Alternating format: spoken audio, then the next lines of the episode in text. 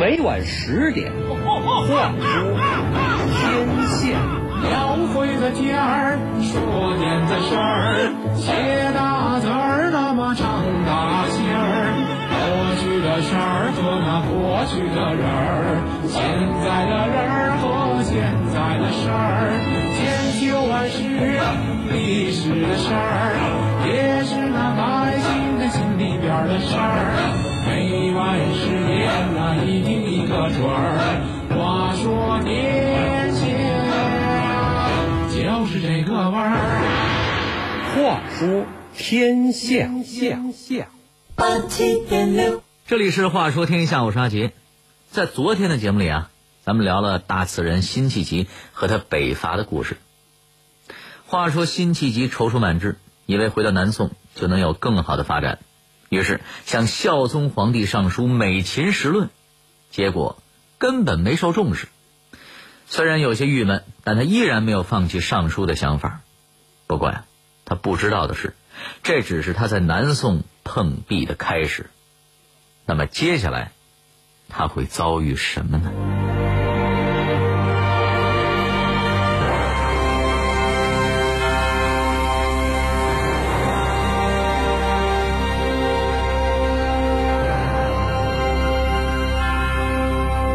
是坚持抗金的主战派，是一心收复故土却郁郁不得志的爱国诗人。他文武兼备，骁勇善战，却生不逢时。话说天下，阿杰和您聊聊大词人辛弃疾和他的北伐残梦。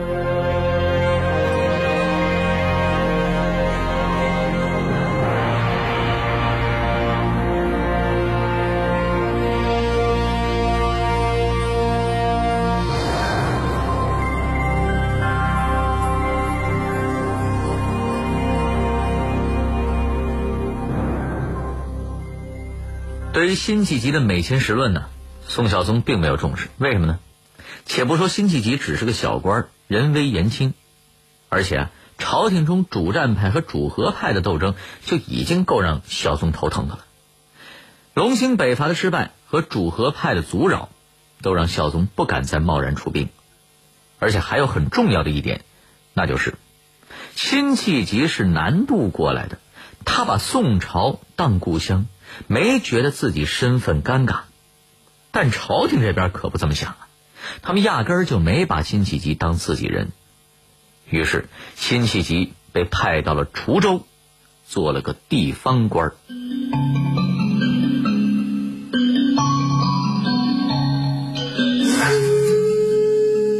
辛弃疾刚到滁州的时候啊，这里正在闹饥荒。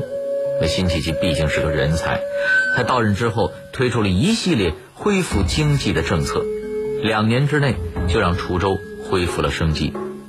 在这一切做完之后，辛弃疾还是没忘北伐的愿望。他看着滁州的老百姓过上了安乐的日子，就想起了自己家乡的人民还在金人的铁蹄下艰难度日，不禁呐悲从中来。于是他再次上书，一面报告滁州的情况，一面希望孝宗继续北伐。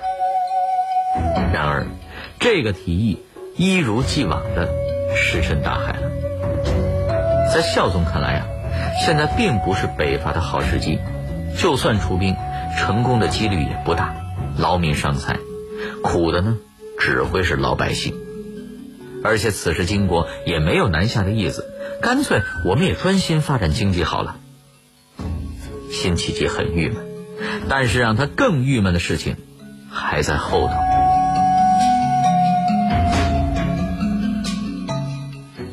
孝宗虽然没有答应他的北伐建议，却看中了他治理地方赈灾救济的能力，于是大笔一挥说：“这里，这里啊，还有这里，都很严重啊！啊，这灾情你看看，呃，辛爱卿啊，你好好干啊！”于是，在之后的七年内，辛弃疾先是被调到了江西镇压起义，然后又被调到了湖北整顿吏治，随后又被调到了湖南剿匪去了，然后呢？又回到了江西治理旱灾。为了避免主战派冒头，辛弃疾就这样一直被调来调去。这跟他的初衷那根本就是背道而驰。这个原本以为已经回归故乡的汉人，却越发觉得自己不属于这个所谓的故乡了。这七年间，辛弃疾去过很多地方，每当他登高远望，都会想起生养自己的老家，想起北方的人民，想起靖康耻，想起何意。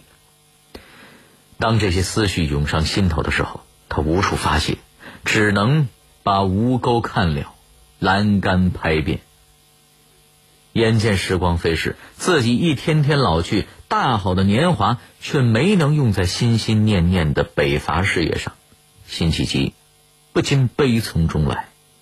可到时，欠何人换取红巾翠袖，问英雄泪。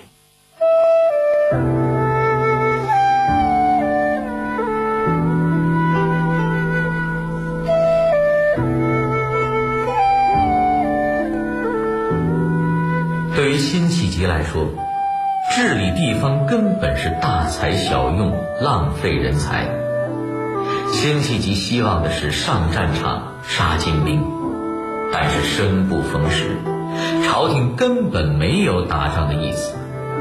常年的郁郁不得志，让辛弃疾痛苦不堪。然而，这对辛弃疾来说并不是最糟的状况。那么，最糟的情况又是什么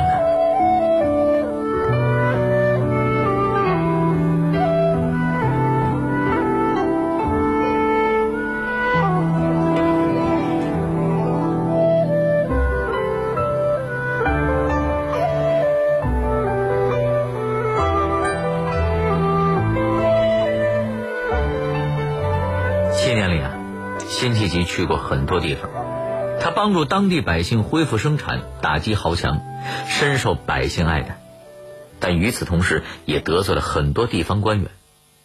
再加上辛弃疾本身是嫉恶如仇，对待犯人是心狠手辣。从他怒杀和尚一端就能看出来，他杀人的时候眼睛都不眨一下。就因为这一点，他曾经被人弹劾，说他呀杀人如草芥，是个十足的酷吏。再加上辛弃疾认为，要想整顿吏治，就一定要严格管理和要求，因此对于下级官员极其严苛，遭到了不少人的记恨。这些日积月累的矛盾，终于在淳熙八年爆发了。辛弃疾再次被人弹劾，官职一抹到底，变成了平民了。而此时的辛弃疾已经四十二岁了。罢了罢了。收拾东西回家去吧。但是辛弃疾的老家山东还在金人的统治下呢。自己当初下定决心再回乡时，必是大破金人，收复故土之日。现在功不成名不就，说什么也不能在这个时候回去。没办法，辛弃疾只能暂时赋闲在江西上饶的临时居所，盼望着朝廷哪一天能够想起他，再召他回去完成那个。遥不可及的北伐大业。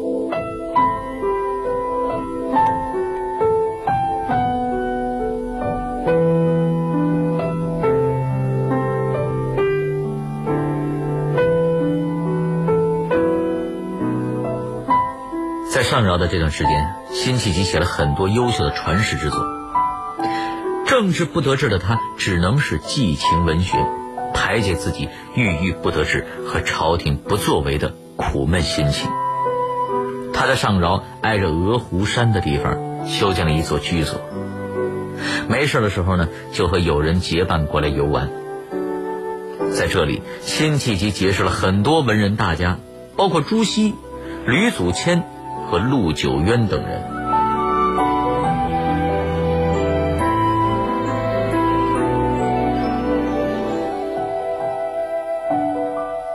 赋闲在家的生活看似悠闲惬意，但对于辛弃疾来说，却一天比一天难熬。收复故国的念头，就像刻在他心里一样，一直在提醒着他：北伐，北伐，北伐。就连他午夜梦回，也都是驰骋沙场、杀敌报国的情景。他无时无刻不期待着能够了却君王天下事，赢得生前身后名。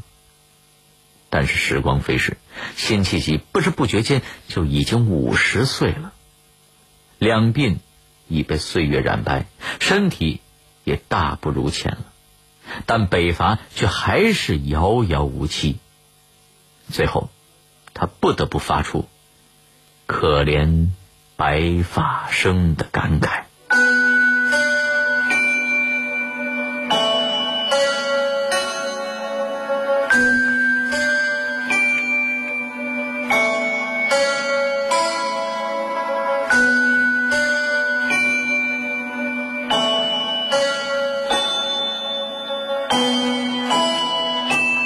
就在辛弃疾五十岁的这一年，他坚定的心意似乎感动了上天，朝廷又发生了大变化。孝宗皇帝禅位给儿子赵敦，史称宋光宗。光宗即位后，重新启用了辛弃疾，并要求召见他。眼见机会就要来了，但这次辛弃疾能否如愿以偿？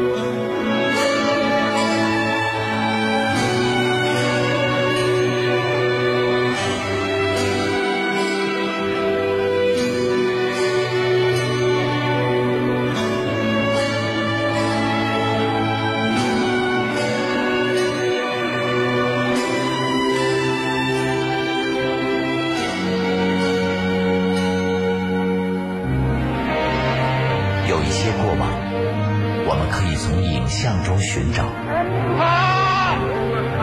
太久的过去，我们可以从书籍中还原；还有一些在时光中流淌的故事，让我们为您从电波中再现。乾隆皇帝又有点到了一九三五年，日军是话说天下，带您用声音徜徉在历史的天空。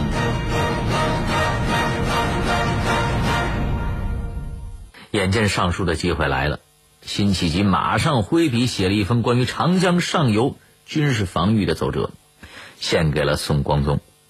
他期望着这位新上任的皇帝能够有点干劲，支持他的北伐大业。但所谓希望越大，失望越大呀。这封奏书依旧没有得到光宗的重视，光宗只是让辛弃疾继续在地方好好做官。但是倔强的辛弃疾没有气馁，他心想：既然我已经上书说明了情况，总有一天皇上会想起我的。然而没出两年，宋光宗也洗手不干了，把皇位啊让给了儿子宋宁宗赵括。辛弃疾一看皇帝又换人做了，之前的上书等于不作数了呀，又只能重新找机会上书陈述。就在他寻找机会面圣的当口。那些看他不顺眼的官员也在找机会弹劾他，让他走人。宋宁宗庆元二年，辛弃疾再次被人弹劾，又变回了一介平民。心灰意冷的辛弃疾只能收拾行囊，再次回到江西上饶，赋闲在家。回到上饶的辛弃疾痛苦了好一阵子，才接受了这个事实。不过没过两年，朝廷方面又想起他来了。辛弃疾第三次被启用，这怎么朝廷总是这么反复呢？原来呀，这次是因为朝廷在庆元党禁后变成了主战派的韩托胄掌权，于是北伐再次被提上了日程。主战派要找帮手，首选的当然是辛弃疾了。不过这一年呢，老辛。已然是六十四岁的高龄了。在韩托胄的帮助下，辛弃疾见到了宋宁宗赵括，他像前几次那样陈述己见，向宋宁宗提出了一系列关于北伐的分析和建议。这次最让他欣慰的是，他的提议并没有像之前那样石沉大海，朝廷上下真的都开始为北伐做准备了。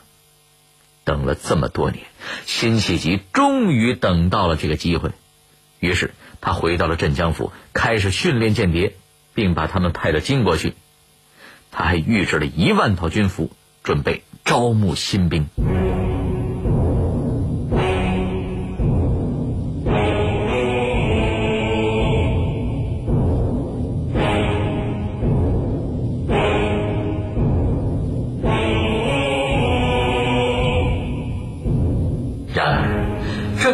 辛弃疾干得起劲儿时却又收到了一纸弹劾被贬官调离了战前的一线城市。真是一场欢喜一场空啊。面对朝廷的反复无常辛弃疾会作何反应呢北伐又能否顺利进行呢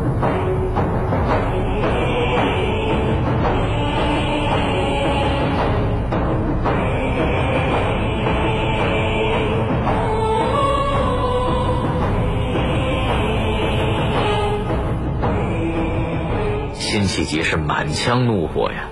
都说用人不疑疑人不用可朝廷几次三番罢他的官职到底是为了什么呢？自己怀着一颗赤子之心不过是想收复故土保家卫国为何会沦落到这般田地？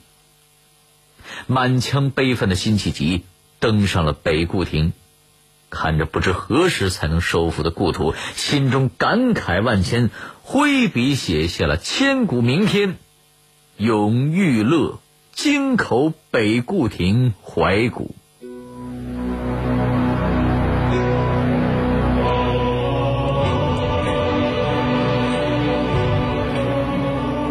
千古江山英雄无觅孙仲谋处舞榭歌台风流总被雨打风吹去。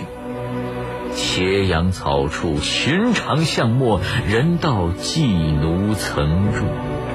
想当年，金戈铁马，气吞万里如虎。袁家草草，封狼居胥，赢得仓皇北顾。四十三年，望中犹记烽火扬州路。可堪回首，碧离此下。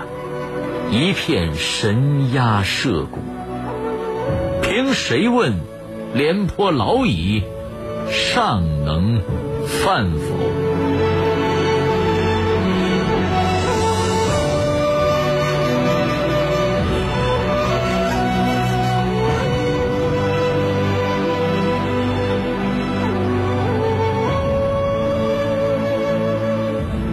现在看来。这首词当真是把辛弃疾此时的心情表露无遗。想起四十三年，自己虽然还未南渡，却也能上阵杀敌，发挥才能，哪像现在呀？而且虽然自己现在年龄不敌当年，却也像廉颇一样老当益壮，只要朝廷需要，自己随时可以披肝沥胆，报效国家。但是这份心意怎么就没人明白呢？就在辛弃疾被调任的第二年他发现北伐的战事已经完全脱离他的控制了。按照辛弃疾原来的计划北伐是大事一定要多方准备特别是宋军战斗力不足一定要重新训练万不可操之过急。然而朝廷方面已经是等不及了没有人听辛弃疾的劝告。但是他们还是希望辛弃疾能够出山帮助战事。此时的辛弃疾已经是六十七岁了，他深知仓促应战必然是凶多吉少，就算再去上任，也不会有人听他说话，下场肯定也比之前好不到哪儿去。他再也经不起这么折腾了，自己本来也没两年活头，还是啊，回家算了。果然，同年五月。开西北伐正式展开。但是因为准备不足，宋军很快就全线溃败，不得已只能再次跟金人求和。然而，金国对于宋朝这种挑衅的行为十分不满，他们要求宋朝交出主帅韩托胄的首级。这个要求彻底激怒了韩托胄，谈判破裂，战事再起。这时候，韩托胄再次想到了辛弃疾。他派人给辛弃疾捎信要求他立即到临安帮助自己，速来，速来。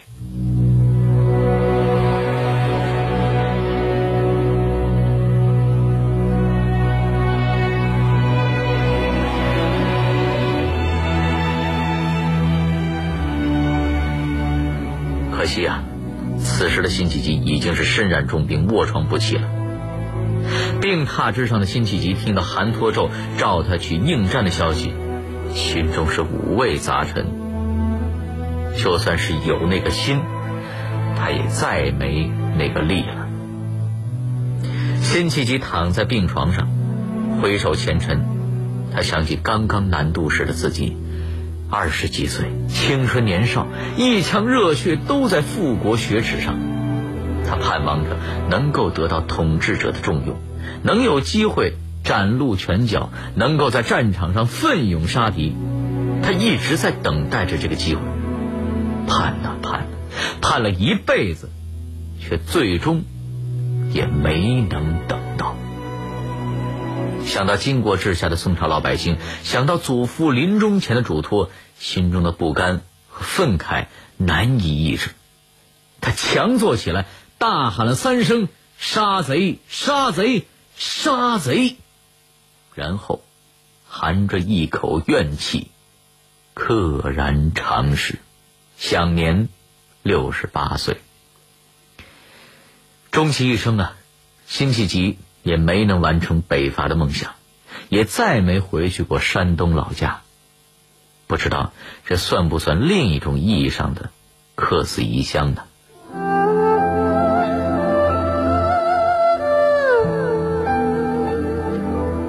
回顾辛弃疾的人生，可谓是九曲十八弯。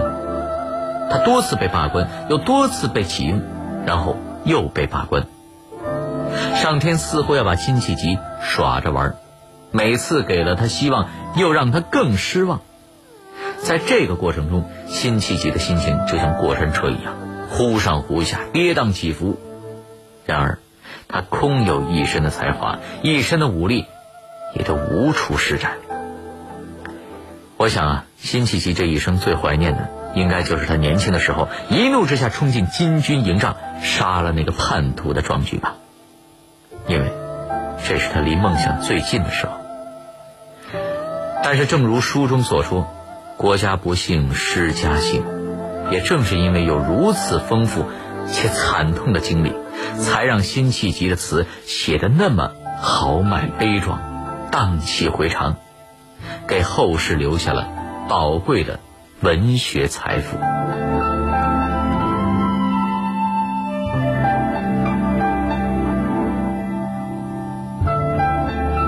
好了，今天的话说天下就到这里了。